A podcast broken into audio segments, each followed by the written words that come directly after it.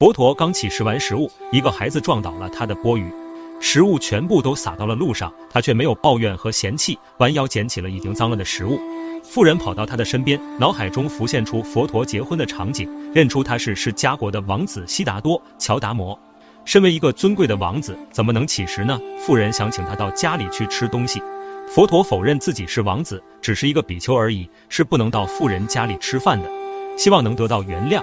佛陀第一次乞食的时候，并不知道该怎么做才能乞食到食物。देखो ओम भगवती भिक्षाम देहि इस प्रकार से ओम भगवती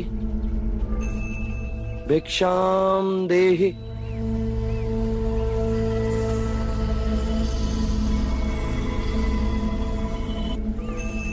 सुखी भवंतु